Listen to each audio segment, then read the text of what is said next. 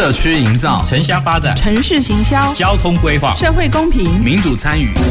公共的事、你我的事。欢迎收听《公事好好说》，公司好好共，公司呵呵共。本节目由高雄广播电台与国立中山大学公共事务管理研究所合作直播。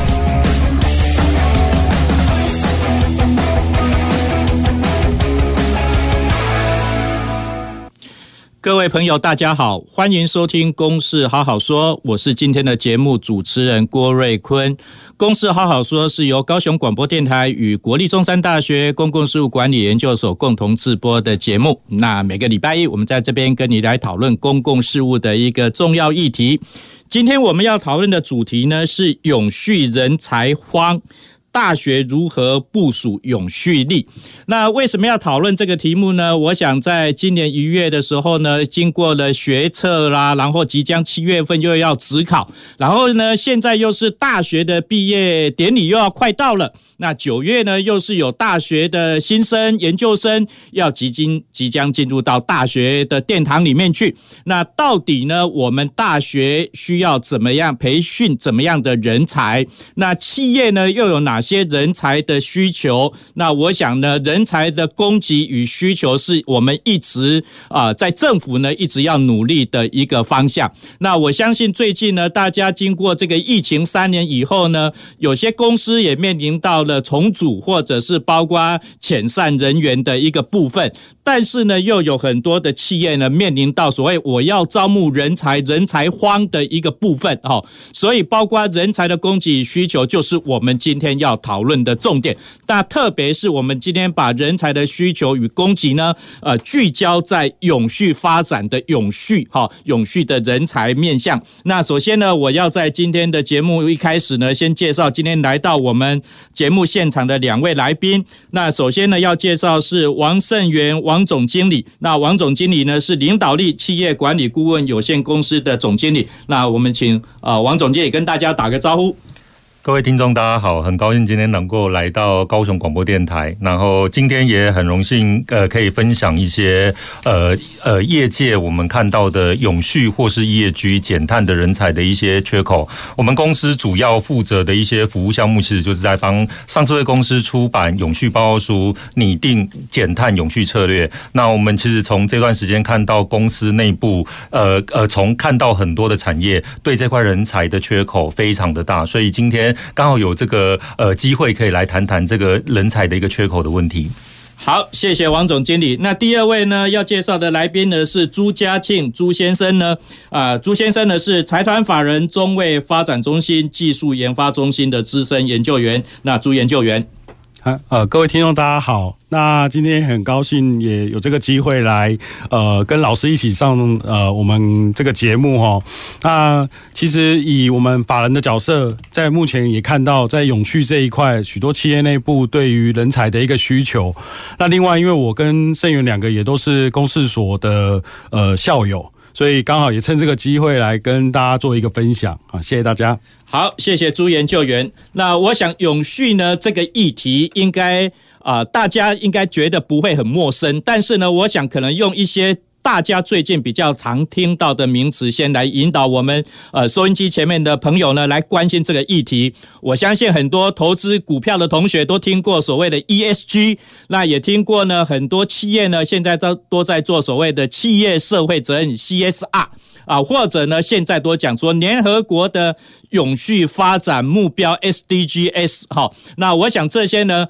不是只有学术界在讲的，其实也包括在企业界、在政府部门也都在谈。那特别呢是最近我们政府呢又又特别在啊强化，就是我们要二零五零净零碳排哈，减少碳碳的排放。然后包括很多企业呢现在也都在做所谓的碳盘查的一个工作。那首先呢，我想我们在进入到这个永续主题之前呢，啊，我们今天的王总经理啦、朱研究员呢。啊，他们不管是直接接触业界，或者呢是包括啊，在辅导一些大大小小的公司的一个过程，在帮政府做智库、做研究发展的过程里面呢，能不能先请两位来宾哈，先跟我们分享啊？因为在过去三年经过了 COVID-19 哈，那有些公司呢，呃，大概组织重整哈，特别是服务业也调整了蛮大的，然后包括就业市场呢，有些变成是线上或者是移动的人才的一个部分。那当然呢，也因为可能因为线上大家习惯了以后呢，那工作的形态也做了蛮大的一个改变。那当然呢，这是比较从我们个人的工作开观点来看，但是相对的呢，也有很多公司呢，呃，熬不过这个疫情，然后可能就面临到了所谓的裁员啊、重组的一个现象。但是呢，现在我们都在讲说后疫情，疫情过后的话呢，其实很多公司也都在啊、那个缺少人才，然后要征人征不到。我我也在这边也跟各位听众朋友讲哈，比如说我们最近呢，教育部核定了所谓的第三期的 USR 大学社会责任的一个计划。那我也知道很多我大学的朋友的的同仁呢。都也面临到所谓 USR 要找的专案的经理、专案的助理的话呢，我们也面临面临到说，我找不到适当的人来从事大学社会责任的工作，企业可能也找不到说从事企业社会责任的专业人员，大学也面临到我们要执行大学社会责任找不到人的一个问题哈。那首先是不是先王总经理跟我们分享一下你观察到的业界？针对人力的一个变化，供给跟需求，在这几这三年内，特别是我们以后的今天来讲的话，有什么样的改变？呃，谢谢主持人哦。呃，诚如刚刚主持人说的，就是其实这两年，包含呃政府正在推动，呃大力推动我们台湾达到净零减碳。然后我也相信有很多的企业，包含大家现在在生活周上看到了很多呃业居的新名词。那这些呃新的呃概念出来之后，我会发现现在有好多的企业，他也开始在学习我怎么做业居，怎么做减碳。但是呃大家都知道，如果我们做了业居，我就多了一些可能呃新的一些行销机会，我可能可以在商品上赋予，诶，我今天做了减速，我是不是可以？把它变成是一个业居的商品，那我就会热卖。所以有些企业他会觉得说，诶，我是不是可以在商品上面的企划里面增加业居的一些行销诉求？所以从最基本面向来看，我们发现现在有些企业很积极布局，我怎么把我的商品跟业居做一个结合？这是我们看到第一种人才缺口，我的行销怎么往业居方向走？那当然，现在目前大部分企业开始面临到国际、国内的一些法规，包含现在大家在倡议。业居包含在倡地减碳，我们看到企业现在需要的人才大概有几类哦。第一类就是我们缺乏一个业居的永续管理人才。那通常这个永续管理人才在一间公司，它主要是在协助，尤其是上述的公司需要协助他们发表一本永续报告书。那他至少需要有一到两个的专长的团队的人员来企划这一本报告书的内容。那这本报告书内容每一年都要去出刊，它包含要写到一个呃产业的呃环境的。一些趋势的关注议题，社会面向的关注议题，公治里做了哪些议题？那在这样的一个人才的培育里面，其实以前我们看到的大学的教育里面，很少有一些学院学系会针对这个业居的呃专属课程去排一个学院的课程。我们可以看到管理学院可能有环境学院在针对特定的主题，但是针对一个新兴的业居议题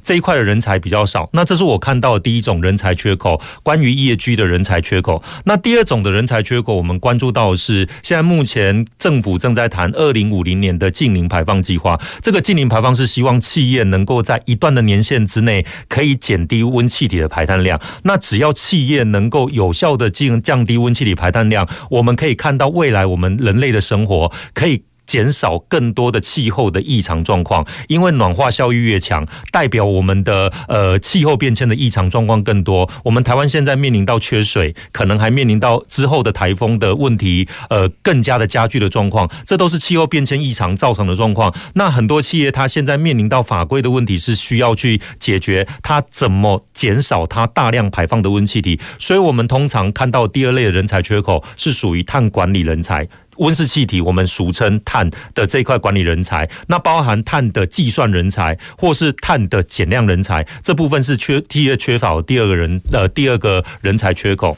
那第三类人才缺口就是。业居的永续长了。一间公司以前可能有资讯长、有财务长、有公关长，那因为业居议题在刚刚的说明里面已经是一个新兴的议题。那面对这样的一个呃呃这么大呃这么这么复杂的一个标准，一个大型的上市公司，如果你没有一个专属的一个 leader 的角色在引导企业做业居的议题，它可能在这个方向可能会走错，或是没有办法去面对到更多的议题。所以，我们看到了这三类的人员，包括我们刚刚讲到的行销人员，这可能都是我看到的一个比较大的一个缺口。好，谢谢王总经理跟我们分享哈。那我们台湾的金管会呢，呃，在二零二零年的时候呢，宣布，呃，上市柜公司资本额呢，从本来五十亿降到二十亿，这些企业呢要提出永续报告书，哈，就是 ESG 的一个报告书。然后呢，最近呢，在在去年年底呢，又宣布了，就是到二零二五年，资本额二十亿以下的，他也要。公告他的永续报告书，所以我想从这一点呢，也呼应了刚刚我们王总经理所讲的第一个人才的缺口，就是 ESG。的人才的一个缺口哈，那因为这个人才缺口，不管是做行销，包括我我我也在 FB 里面看到有一些精油哈，有一些精油就特别强调是 ESG 的精油哈，然后这种产品呢也变成是呃一些公司呢送给他的供应链，送给他的贵宾的一个非常好的一个礼品哈。那这是我们提到说，包括从 ESG 的人才缺口，然后第二个呢，因为二零五零要净零碳排，所以我。我们也缺了所谓碳管理的人才，那不管是从基层到中阶，那还有第三个人才缺口呢，就是他也要变成是我们公司的 CEO 的一部分，或者是包括在董事长、总经理下来的一个高阶干部，也就是包括所谓的永续长哈。那公司呢，不只是要有财务长，不只是要有资讯长，那他现在可能也需要有一个永续长哈。这是我们王总经理跟我们提到有三类的人才缺口。那我想。讲呢，我们朱研究员呢也接触了很多呃中小企业，哈，呃，从大大的大的公司到中小企业的话，接触很多在产业端的一个部分，能不能也从你的观点来看到，呃，到底是不是这个人才缺口是真的很严峻吗？还是呃，大家觉得说，诶，这个还还找不到我，我可以慢慢来，没关系，哈，朱研究员。谢谢主持人哦。那像我们现在目前所接触到的很多的企业，其实当它有国外市场，就是供应端有这样对于减碳也好，或者是 ESG 的需求也好，它开始会需要寻求这方面的人才来进行做协助。那我们所看到的，其实以目前的组织来说，前期可能之前可能在谈的是数位转型这样的一个概念，现在在谈的，大家在聊的是近零转型的一个主题。那透过这样的一个主题，其实自己组织内部也需要作为呃类似组织上面的一些调整，或者是内部人员的沟通与训练。其实刚刚呃王总呃王王总经理也有提到哦，就是公司内部要怎么把碳。或者是 ESG 这样的一个想法跟议题带到公司内部里面去。现在大家在谈的是企业内部的碳成本，怎么样把碳成本的想象呢放到你公司治理的其中一块？那透过这样的一个碳成本的驱动力，也有办法去作为自己企业内部，不管是节能的改善也好，或者是减碳的一些辅导的手法跟措施的部分，就会来加以做应用。那我们也看到，其实现在企业内部开始会要求自己的员工，呃，开始针对碳的议题去做相关的一些，不管是外部的训练也好，或者是内部的呃教育训练，就希望把这样的一个知识能量呢带到企业内部去做增长。那除了呃内部的训练以外，现在其实企业对于这样这方面的人才的需求呢，我们可以看得到，呃，需求量是很大的。呃，包含其实呃这类型的永续型的一些人才，它其实是跨产业类别的，它不单纯是呃可能自己本来工业的背景，它需要有在环工的这一块的领域的一些背景，以及呢或许在碳管理这方面的背景需要同时的具备。那另外 ESG 其实也谈到就是跨部门之间的一些沟通协调，所以这方面的人才呢，在企业内也开始有这样的一个需求，需要在企业内部去做建立。那除此之外，我觉得在下一个阶，在这个阶段里面也看到，呃，怎么将近邻跟数位去做结合，呃，因为近邻的过程呢，其实是呃一段蛮漫长的一个时间，所以除了繁杂的盘点，呃，碳的管理。然后碳的盘查以外，其实透过数位的结合，也可以让呃企业内部呃不止呃，当然减少它人力的一个需求啦，那也加速让他们有办法在这个过程里面达到近零转型的一个目的。那这大概是以上我看到的一些想象。对，谢谢。好，谢谢朱研究员也跟我们分享哈。那企业呢，他们观察到的就是包括寻求人才来做协助，从以往的数位转型到现在的永续的转型哈。那包括去了解企业内部的碳成本到底是怎样。那其次呢，因为我想在推动这个永续发展的一个过程里面呢。教育训练是一个非常重要的一个事情，所以这边呢也衍生出来一个，就是有关教育训练的需求是非常大的。那其实我想，可能各位朋友，你可能在网络上也看到，现在有很多呃有关永续人才的短期班，然后那个从初阶到高阶，哦，这个这个这个要去上课的。的代价不便宜哈，随便几个小时可能就是几万块，有的是一天就要将近一万块的课程，有的是包括整齐下来呢是四五万块的课程，呃都有哈。那所以包括教育的人才，不管是训练外面的一般社会大众，或者是包括企业派人出来学习的话呢，这个有关永续的教育人才是非常缺的。那当然呢，一个公司要发展永续呢，部门里面之间的协调也是非常重要的一个部分。那从我们在啊现在这几年有多讲说数位化的政府哈，数位化的一个的一个经营管理的话，那净零如何跟数位转型呢，也是一个非常重要的工作。那我想呢，在这边也要跟我们高雄的朋友讲哈，因为包括前前几天呢，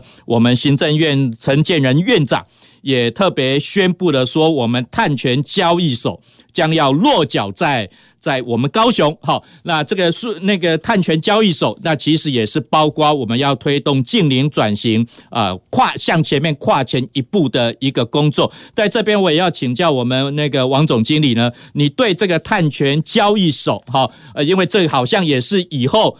可能的未来的市场，也是以后未来的就业机会。那不管是交易所本身，或者是以后呢，你要跟交易所打交道，可能也需要不同的人员哈。那从碳权交易这边，你能看到又有哪些的人才的一个需求缺口在这边吗？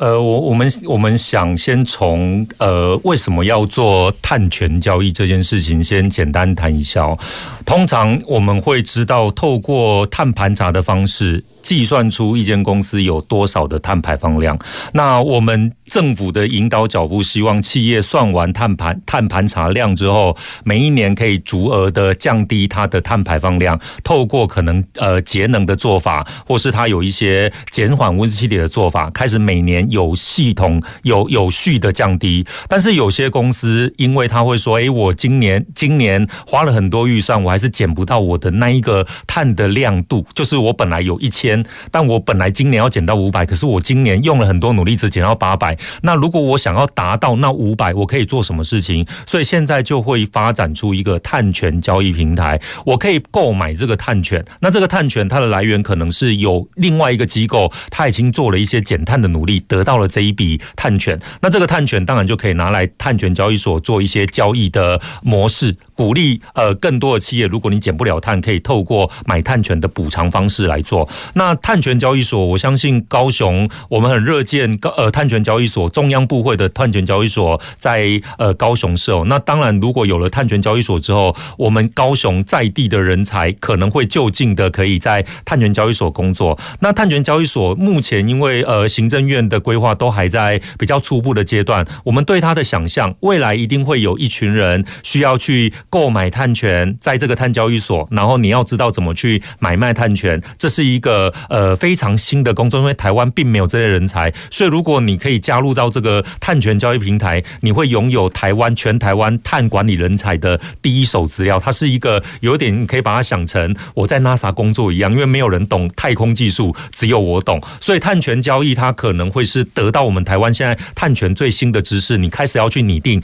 台湾的一些关于碳权的很多的一些议题。那另外一个碳权交易人才现在可能面临到我们需要积极布局的是，他开始找办公室要成立一个交易平台。所以 IT 人才，如果你懂呃，可能知道区块链的技术啦，或是你知道一些碳交易的一些，或是你可能对股票交易的一些交易平台，你有一定的一些概念。我觉得这类人才的 IT 人才，未来也是我们碳交易人才需要去 hire 的人才，会有这样的资讯人才出现。那当然也包含资安管理人才，你这一群资，你这些资料抛转在这个平台里面，你除了技术之外，你如何确保这个资安资讯安全的稳定？这可能都是呃碳交易人才。那当然，我相信我们碳交易平台，它除了需要这些人才之外，未未来它可能会有更多的政策拟定人员，你懂碳碳的一些议题的人员，你去协助政府针对一些碳的管理的一些政策人才，这个这个内容，它可能需要有这样的一个人才布局。所以从碳管理的人才、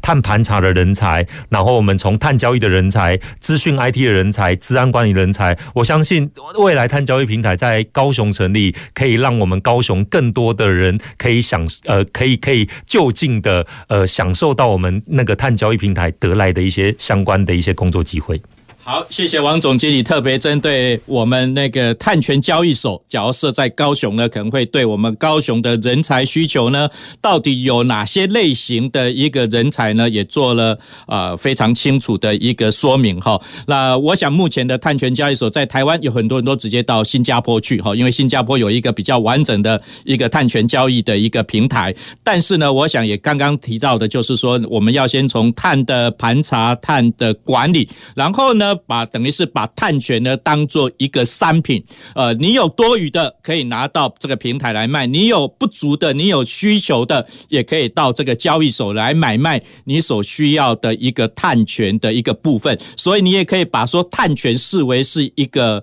交易的商品。那假如是一个商品的话呢，以后是否会有所谓的 ETF 啦，或者是什么样的一个金融的商品，可能又衍生出来了。那当然我们现在大家都非常重视。所谓的呃数位化、区块链、AI 啊，或者是包括呢，因为有这些的一个科技的一个运用，所以相对呢，治安的人才就非常的重要哈。那刚刚我们朱研究也特别提到的，就是包括我们呃这个从那个企业呢，它需求的人才，好，企业需求的人才有很多，好像最近呢，你们也在协助政府呢，比较从呃。以大带小这样的一个方式，能不能简单跟我们说一下，到底是怎么样以大带小来培养这些企业的永续人才？嗯，好，谢谢主持人哦。那其实呃，我们中卫发展中心大概在这一两年，呃，也开始在协助政府单位在推动近零转型，包含像工业局、呃中小企业处、农委会，其实各部会大家在呃自己的业者端都看到净零转型这样的一个需求。那当然，最早一开始可能先从基础的一些教育训练来协助企业内部建立所谓呃他们内部的碳管理的人才，或者是碳知识的这样的一个人才。那我们也看到一个点是，呃，其实呃国内大部分都是以中小企业为主。那这么多的中小企业，当它面临了国际市场对于减碳这样的一个需求，它要怎么去应应？呃，很多的企业主其实是告诉我们啊，这样的呃减碳的成本也好。光一个碳盘查的成本，可能就是中小企业它没办法去负荷跟负担的。那也因为这样的一个趋势下，跟实际上的一个应应，呃，政府开始在思考一个点，以大带小这样的一个概念。因为其实我们在国际的趋势也可以看得到，哈，大部分像 Apple，它宣示二零三零开只要达到近零的时候，他会要求他的供应链。也要跟随我的步伐，一起来朝向净零这个趋势去迈进。那这样就会呃，具体来说，就会有一些供应链的减碳作为，会在这个企业呃，在这个供应链上去做串联。那像去年我们呃，中卫发展中心其实也协助了呃呃企业在进行供应链的减碳。那这个做法大概怎么做呢？其实呃，第一个当然刚刚有提到，其实企业呃中心厂它要有很强而有力的永续的一个概念，包含它需要有永。去推动的组织，他需要去宣示他自己这一条供应链，他在呃阶段性减碳的目标为多少。那透过这样的方式呢，其实他就会去推动成立一个永续推动委员会，那去把自己供应链内部的这些成员，呃，去呃大家召集召集进来。大家一起来宣誓，那也让大家更了解说，诶，我们为了这样的商品需要做减碳，我们需要什么具体的作为？那这个部分就会有一些政府的资源可以来协助。其实现在目前，呃呃，不管是工业局也好，呃，经济部也好，有呃呃疫后。呃，疫后的补助的计划，那这个补助计划它也有主题是低碳化。那透过这样的低碳化，它其实就希望说，哎，大中呃中心厂呢，带动你自己的卫星厂，大家一起来做协助申请。那这个辅导的内容里面就包含说，呃，它可以协助供应商做基础的碳盘查，或者是协助供应商做呃人员的教育训练。那呃，像提到的教育训练完之后，碳盘查完之后，其实我们揭露完之后，我们一定要知道我们要从哪边去做减碳。所以政府其实也针对了像是节能设备，也有相关的补助措施，希望说，哎，你中心厂呃。以大的概念带动小小型的卫星厂之后呢，卫星厂它想要设备汰换，那行不行？可以，你可以来做申请，那也可以让你们自己企业内部实际实际上达到减碳的一个概呃呃减碳的一个实际的一个作为。那这大概是整个以大带小的一个核心概念。那也因为近期刚好开始做推推进，所以其实也有很多的企业如果有这样方面的需求的话，其实是可以来推动的。对。好，谢谢我们朱研究员跟我们分享这样用供应链的一个观点哈。那我再简单的来说明一下哈，比如说大家刚刚也提到说，苹果哈，苹果的电脑、苹果的手机呢，呃，二零三零要进零碳排。好，那我想很多台湾也有很多的厂商呢，都是要靠吃苹果长大的哈，所以你要变成是苹果的供应链，苹果。本身要净零碳排，他当然要找你的供应链来来共同承担责任，包括我们的护国神山，我们台积电，为了要吃苹果，也要符合苹果的一个要求。那台积电要符合呢，当然也要台积电要要求它的供应链也要符合近零碳排的一个要求哈。所以这个有点类似我们台湾话讲的“几个蚂蚱瓜”了哈，以大带小，其实也是一个蚂蚱瓜哈。从大大小小的供应链。都要来符合我们这个净零碳排的一个要求。那不管是从办公室本身，包括你的生产的过程，包括你能源的使用，都要来符合这个所谓净零碳排，用清洁干净的一个能源，这才能够达到我们啊，不管是二零三零或者是二零五零的净零碳排。我想这个就是我们刚刚所讲的啊，以大带小的一个原理。哈，那我们节目呢？呃，进行到这里呢，我们等一下，我们还要再继续来讨论的，就是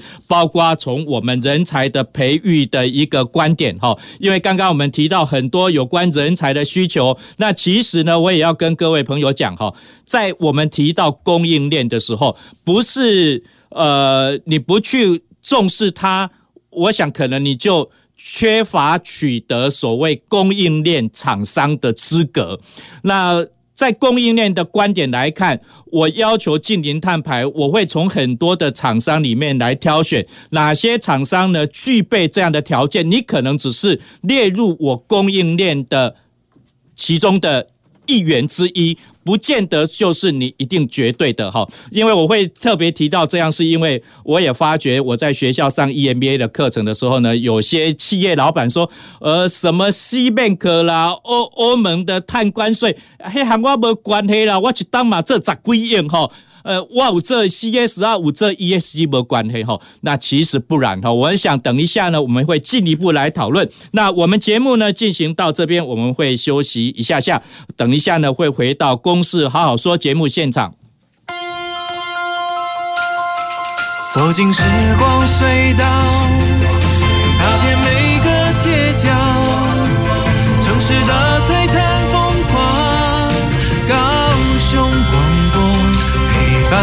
你探索 FM 九四点三。女儿啊，啊，你工作期间有存点钱吗？妈，放心啦，除了雇主每月提缴的退休金，我也参加个人自愿提缴退休金哦，且自提的退休金不计入薪资所得课税，每年还可以分配投资运用收益。领取时啊，还可以享有至少银行两年定存利率的保证收益哦。哦，劳工自提好处真多。以上广告由劳动部劳工保险局提供。大家好，我是女生，有人叫我真妹，也叫我辣妹。不过我最喜欢别人叫我师傅。没错，我是汽车喷漆师。别看我是女生，我很努力，不断的练习，累积技术经验，用喷枪彩绘我的人生梦想。性别不是阻力，尽情发挥潜力。耶、yeah!！以上广告由行政院提供。大家好，我是高雄广播电台台长王永荣。高雄电台已经陪伴大家超过四十个年头，这么多年来，高雄电台播送的台呼，您最喜欢的是哪一个呢？现在我们把最精彩的台呼统统收集起来，放在我们的网站高广台呼展，里面有笑话，有台湾俗语，也有心灵励志、生活关怀，更有好听的音乐，就像一座小小的声音图书馆，欢迎大家一起来感受声音档案的魅力。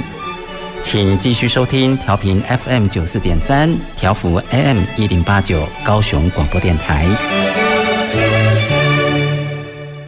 随时陪伴着你，你最好的默契，空中串联一起，分享点点滴滴。九四三，九四三，九四三，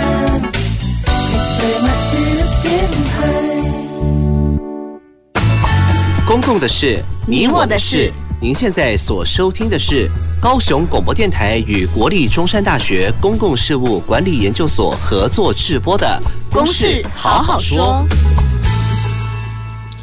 好，欢迎回到我们《公事好好说》节目现场，我是今天的节目主持人郭瑞坤。那我们今天讨论的主题呢是永续人才荒。大学如何部署永续力？那今天来到我们节目现场呢，是我们王胜元总经理，他是领导力企业管理顾问有限公司的总经理，还有朱家庆研究员，他是我们财团法人中卫发展中心的技术研发中心的资深研究员。那我们在上一段的节目里面呢，探讨了很多有关近零碳排 ESG 啊，包括所谓的碳权交易所这样的一个主题啊。那当然，讨论这些主题的目的呢，就是说，诶，我们。未来的职场，未来的人才需求呢，到底是哪一部分？那刚刚我们王总经理也给我们提到说，ESG 的人才缺口、碳管理的人才缺口，还有包括高阶的永续长的一个呃人才缺口。那我们朱研究员也跟我们提到说，企业呢也很需要的，包括教育人才的培训的一个部分，包括协助企业呢来做呃数位转型，变成是永续转型的一个部分，还有包括跨顾。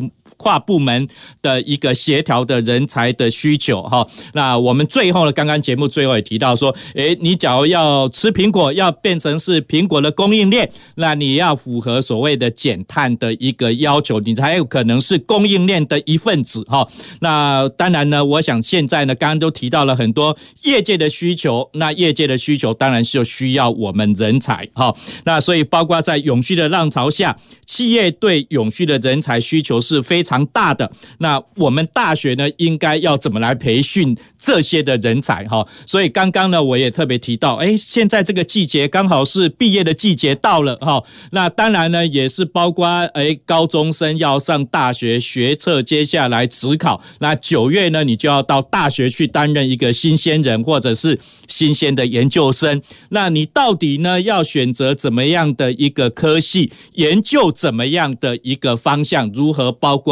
呼应未来的人才的需求。那在这边呢，我想要请教我们王总经理哈，也王总经理不只是针对业界呢来做一些人才的培训的一个工作。那王总经理呢，也跟我们中山大学呢有合作。那我们希望说学用合一。那所以呢，王总经理呢也到我们中山大学呢，呃，开了包括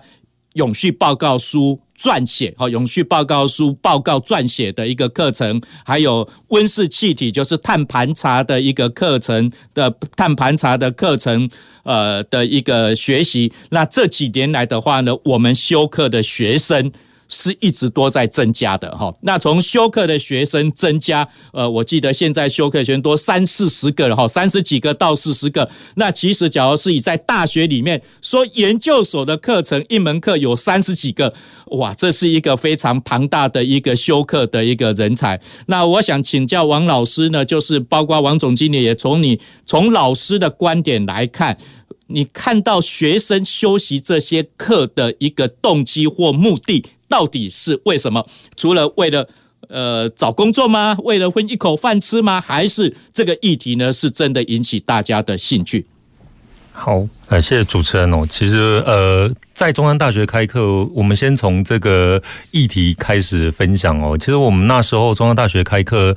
的那一段时间大概是二零一八年的时候，那时候其实大家在谈减碳啦、CSR 业绩，大家其实都不知道在谈什么。那时候是非常新的议题，可是那时候的中山大学的老师就已经有先见之明，觉得这议题可以拉进来。然后从那个时候开始呢，我们就呃领导力气管就跟中山大学开始合作，开设这样的课程。那在开课的时候，我觉得为什么现在学生会越来越多？因为其实呃刚刚主持人有讲到，外面一堂课程。它可能要一两万甚至更高的价格。那我们现在跟中央大学的合作是，你只要上中央大学的学分的课程，因为它是硕士班的课程，你可以呃上完课，如果你有考试通过，你还可以免费取得证照，就是由我们公司训练核发的证照。那当然对学生来讲，他就多了一个就业的机会。那这几年我们从学校的角度去看，呃，其实学生大概。一零八课纲以后的学生，大家应该都有学过 SDGs，也就是说，我们台湾在很很很早的教育部在呃呃对学生的 ESG 的宣导，不管是 SDGs，早就已经开始布局。但是呃，我们从产业界的角度去看，我们现在没有任何一间学校，呃，可能有呃学校可能有管理学院。然后可能有资讯学院，有工学院，然后每一个学院它有自己的培训学生的主轴。但是现在越来越多的学校或是产业界预示到，ESG 它是一个新兴的趋势，一个新兴的议题。它的 ESG 里面包含一减碳的议题、节能的议题，然后 S 有社会关怀的议题、人力发展成长的问题，G 有公司治理，然后有防治洗钱，然后股公司的股东会怎么召开这样的一个主题。那这些的。复合式的议题看起来好像可以成立一个永续学院或是一个永续大学，它其实是一个非常新的一个议题。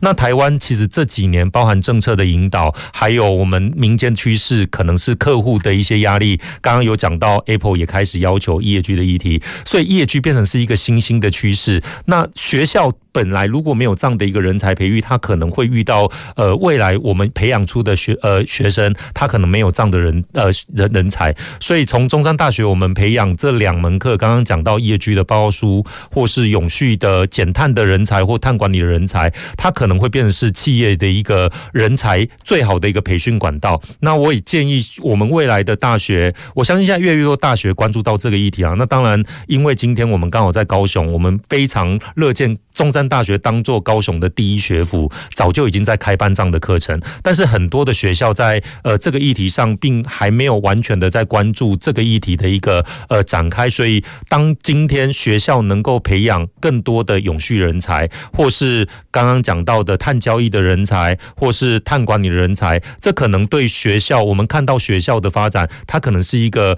呃对培养人才的一个机会。那我们又从产业端来看哦，如果你今天拥有有现在的 ESG 的证照，或是呃温气碟的盘查的证照，其实它不太需要有更多的产业实务经验，因为现在产业就很缺人，所以你拥有了证照，或是你拥有这个 skill，你马上就可以到了一间呃公司去工作，这个就业机会很多。所以不管是从学校的角度，或是未来你想要开始呃刚好现在有人刚毕业，然后开始要呃找你的工作出路，如果你刚好在学校已经有这样的一个训练，恭喜。你未来的就业机会可能非常的多。那如果你今天刚好呃毕业之后，你觉得很彷徨，你不知道未来想要做什么样的工作，你不妨现在应该学校在暑假的时候也有很多的学校有些暑修的课程，开始也办短期的业居或是呃温期的课程，你也可以到学校去培训加加加强培训这样的课程，你可能拥有另外一个技能。那当然你也可以到民间，包含现在我们今天在做领导力本来就是培训这样的顾问机构，那当然我们是有偿的，有有有价的。那中卫发展中心待会可以请朱研究员分享一下，他们现在针对产业有免费的培训专案，因为现在政府有一些补助专案在，所以你可以透过很多的一个学习管道开始转职你的一些呃，如果你想要转职啦，当然如果你现在的工作已经很好，你不用转职，但如果你觉得你觉得永续听起来今天上的我们分享的主题，你觉得它是一个未来的一个新的就业金砖，那你可以从这一块培养一下，不管从学校或是从产业界，你有有很多的讯息可以开始关注。那当然，如果你现在还没有呃还没有开始准备就业，你准备要考研究所，我们推荐一下中山大学的公事所，可以让你免费取得两张非常高含金量的证书，这就是你可以同时拿到了一个硕士学位，然后你也可以拿到了呃中呃那个证照的一个课程的一个很好的机会。那我们这边也分享一下。好，我们今天没有做招生宣导哈，而是比较从直癌的发展方向来看哈。那的确，永续发展呢，在过去大概都是所谓专家学者的一个事情哈。那不管说从一九六二年那个那个 Silent Spring 极静的春天哦，那提到有关 DDT 对环境的影响啦，或者是包括一九九二年呃在巴西的里约高峰会啦，或者是包括呃高尔副总统的时候呢，他在讲所谓的政府二度机的时候，那时候其实很多人都觉得说永续发展，永续发展那是专家学者的一个事情。但是呢，我觉得哈，就是包括从二零一五年呢，联合国发表的永续发展的一个目标，而且呢，包括各个企业把它纳入到公司。公司企业共同要来遵循的部分，那包括我们刚刚两位来宾也提到的，就是有很多业界的需求。那当然，这个就是我们说啊，职场的一个缺口。那因为有这样的一个职场的缺口，所以我们才希望说，诶，现在你要进大学，要进研究所，或者是你毕业呢，你或许还没有一些啊找到理想的工作，那有没有可能呢？这个永续这个方向，哈，永续这个职场是你。你可以投入的一个呃职场职癌的一个发展的一个方向哈，所以我们刚刚王总经理也提到说，永续是不是一个就业金砖哈？或许有这样的可能性，因为从刚刚我们两位来宾的一个意见的发表，那的确呢，在永续发展这一个领域来讲，的确呢，特别从我们企业界业界来讲的话呢，的确是有非常大的缺口。那当然呢，就等于是我们要提醒。就是学子哦，不管你是大学生或研究所，老实说哈，在现在在学校哈，你修课修学分哈是最便宜的知识进修的方式。你真的到外面去学习，除非我们等一下朱研究员讲的，除非有政府补助，不然到外面去上课哈。都是蛮贵的。我们王总经理他他公司所开的课程，我要在这边跟各位讲哈，不便宜啦哈。那个那个一天下来可能都要将近一万块的一个课程哈。好，那我想我请我们朱研究员跟我们讲哈，你也包括可以从学长的观点哈，从从从家长的观点来看哈，你会建议。啊，现在的高中生要升大学，或者是大学的新鲜人、研究所的新鲜人，要怎么呃来看这个？说，诶，你到大学以后，你应该怎么投入你的职癌的准备？那永续是不是一个可以投入的职癌？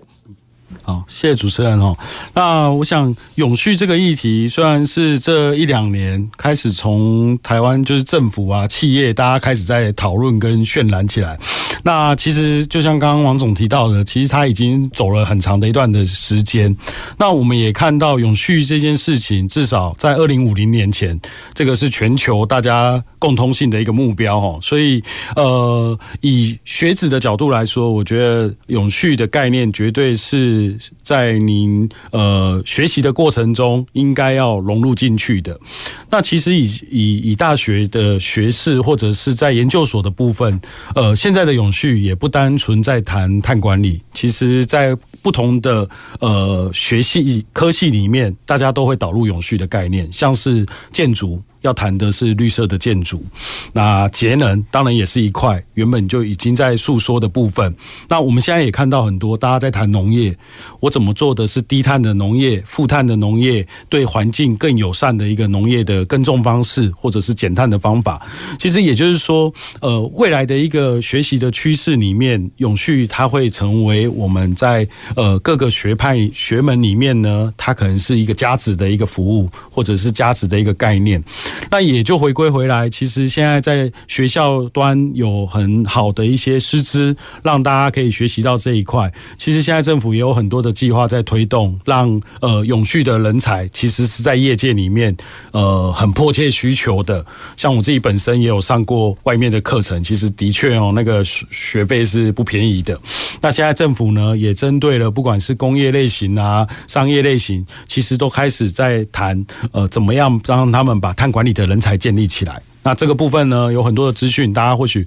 如果学生们大家有兴趣，也可以透过这样的一个管道去了解。那也可以在学习之之前呢，先了解到说，诶，这是一个什么样的一个市场，或者是这样的一个呃未来投入在产业是什么样的一个想象？对，上。好，永续的人才呢，其实涵盖到蛮多的部分。包括我们刚刚在提到的有关 ESG 哈，那当然或许有些朋友刚接到我们刚听到我们节目 ESG，其实也谈到 E 代表的是环境哈，那 S 呢代表所谓的 social 就社会层面，G 呢代表的是有关公司治理的一个部分哈，它不只是从有关环境的议题啦、绿色的能源的管理、水电的一一个处理的一个部分、污染空气的排放，那一直包括。到啊，那个企业的社会责任啊，员工还有公司的一个防贪腐啦，公司的有效治理啊，员工的一个照顾，员工的福利的部分呢，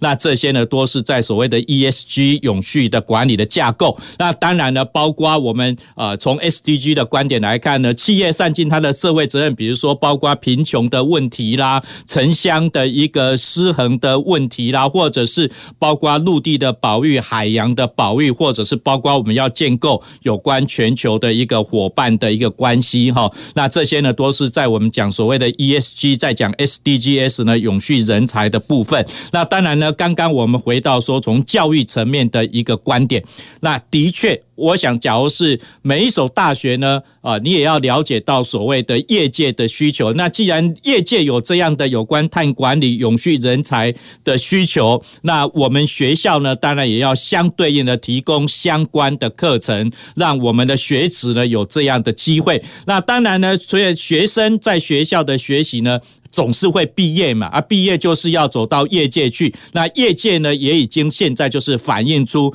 有这样的需求，而且呢，我想这个需求呢会逐年的演化，要求可能会越来越深入。比如说，虽然我们现在呢，就我们的科技的能量，我们或许讲说二零五零啊是净零碳排，但是呢，有些呃汽车工厂哈，有些汽车工厂都已经讲说，诶，我什么时候要呃要停止生产？呃，化石燃料的一个呃燃料，就是石油车或者汽油车，我什么时候就停止生产了？我要全部都用电动车啊，或者呢是包括现在不止电动车，还有所谓氢能源的部分哈。那甚至于不管是呃从汽车也好，包括到飞机，那这些呢？多是我们在未来科技的改变呢，可能会对我们所谓永续的人才的需求中各个层面的需求呢，会越来越多。那我想在最后呢，我们在今天的节目，我们还要讨论的一个部分呢，刚刚提到的就是我们希望是学用合一的部分。好，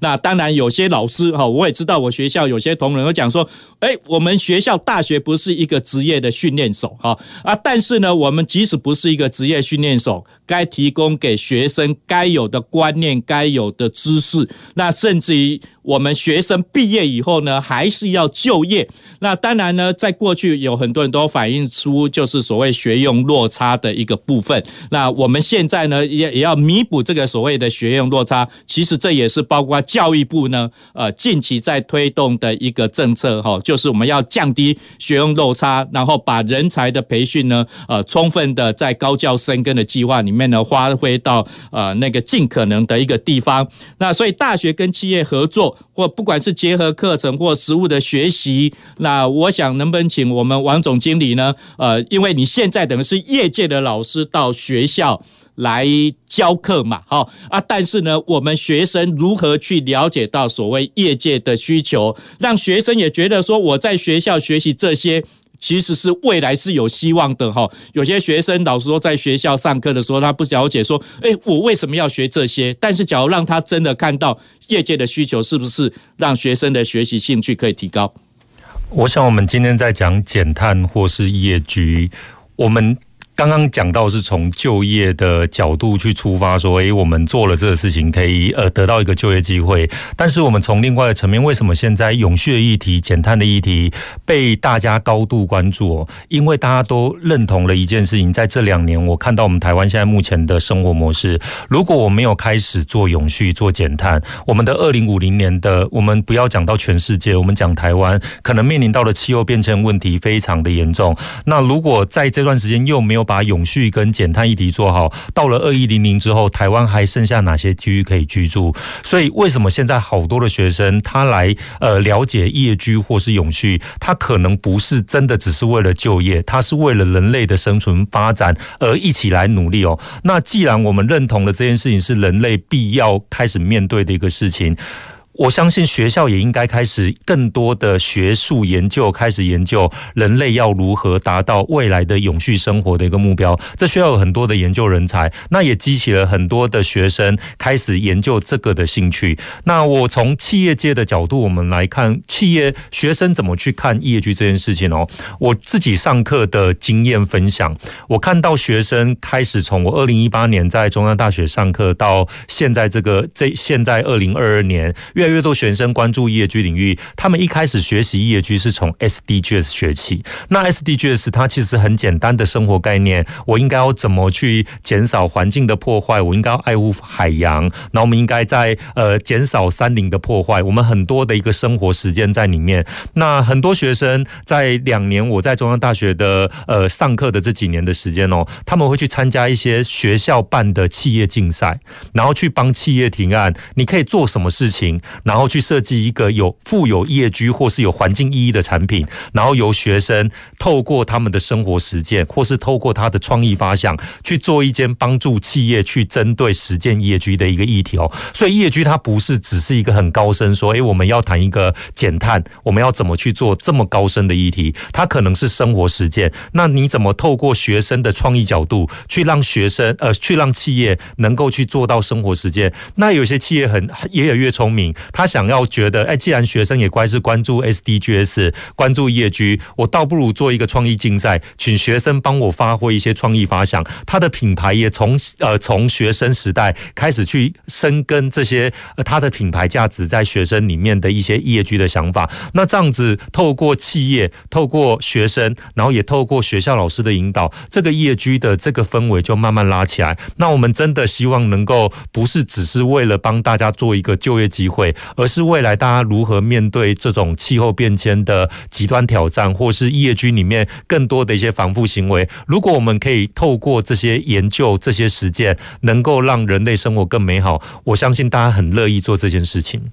好，谢谢王总经理哈。的确，我们要推动 ESG，要推动 SDGs 的话呢，呃，对学生来讲，当然不是说只是一个啊未来就业的金砖，未来就业的可能性。那其实它的终极目标还是让我们的生活可以越来越好。因为我想 SDGs 呢就在我们的日常生活当中哈。那当然我们在日常生活当中，不管是从我们的生活面，我们包括就业的生产或者是包括环境的永续，那特别呢，我想现在大家可以感受到所谓极端气候，呃，比如说我们很不喜欢台风。但是呢，你不喜欢台风的话呢，台风没有台风就没办法带来足够的雨量，我们的饮用水、我们的工业用水，那可能就会面临到非常大的挑战啊。当然，台风也会带来一些的灾害的一个部分哦。所以呢，鱼与熊掌不可兼得。但是我们如何减少我们这些灾害所造成的破坏？而且呢，比如说，包括我们刚才提到说，在供应链的时候呢，呃，台积电，我们的护国神山，多一直在讲说，它一滴水要当做三滴。利的使用，要等于是一直在循环，在做再利用。哈，好，那我也要请教我们朱研究员哈。那从你的观点来看呢，呃，大学跟企业合作，其实不只是跟企业合作，也可以跟我们一些所谓 NGO、NPO，或者是包括啊、所谓的财团法人、政府的一个第三部门呢，这些来呃共同的合作。那有哪些的工作呢？是我们可以啊、来加深这样的学习成效？我想不只是学校也有这样的需求。我相信你们在培养、培训企业的员工的时候呢，呃，可能也不是只有课堂上的教室，也可能需要透过一些实物的参访或见学的一个部分，才能够让学习的同仁呢，他觉得说，哎，这个是我应该要走的方向。是，谢谢主持人哦。那我想，大学跟企业的合作，怎么结合课程跟实物来进行做？呃，有成效上面的一个推动，我们看到的很多是，呃，其实实践的过程跟学术之间要怎么样让它有办法进到现场去。像现在很多的企业，它开始要做盘查，那它需要的找的是外面的呃顾问公司来进行做协助。那但是如果企业自己本身内部已经有这样呃盘查的人员，他具备有相关的知识，其实它的进入门槛会降低很多。就是他可以在早期就先把他自己的组织边界先整理出来，那鉴别出他的排放源，那甚至到进到他开始要进行盘查的时候，或许他就成为组织内去规划呃什么样的部门要提供相关的一些佐证资料等等的数据收集的一个过程，那就会缩短呃自己企业内部在导入碳管理这件事情的一个能量。那我觉得这个是呃现在在学学习阶段，然后进到。呃，企业的部分，它可以先进行的一块。那另外，我也看到一块是说，其实现在在减碳这件事情，还有很多的方法学或者是方法，需要透过研究去把它产生出来。那就我所知道，现在不管是工业单位、农业单位，大家都在针对减碳这件事情做很。很更积极的一些研究的作为，那这个部分其实就是在学校跟企业很好合作的一个结合点。现在我知道有很多的企业，他为了想要他在制程上也需要透过回收的方式去来做减碳，所以这方面的能量就很需要透过我们大学部大学这边的呃技术能量来协助。那当然呃不管是 NGO 啊或法人技术法人，其实也都有这样的一些合作的方式。那这个因为永续，我。觉得是一个很中长期的一个议题，所以它也很需要靠大家一起来共同来朝这个目标持续的推动啊！谢谢大家。好，我们刚刚朱研究员也特别提到呢，就是包括我们减碳呢，也是需要一些方法学。那方法学呢，当然也需要透过我们学术界的一个研究。那我们今天呢，讨论的所谓的永续人才方，我们今天的主题，那大学如何部署永续力？那我想呢，从大学的课程的规划，包括学生学子呢，你在学校的学习呢，我希望都可以把永续呢列为你的一个参考的一个重点。哈。那我们公司好好说节目到今现在呢，已经告一个段落。那公司好好说呢，每个礼拜一下午五点半到六点半，那准时在跟你讨论公共事务的议题。那公共的事，你我的事，我们下周同一时间，欢迎我们各位呃收音机前面的朋友准时收听公事好好说。公事好好说节目由高雄广播电台与国立中山大学公共事务管理研究所合作制播，每周一下午五点三十分进行到六点三十分。谢谢您的收听。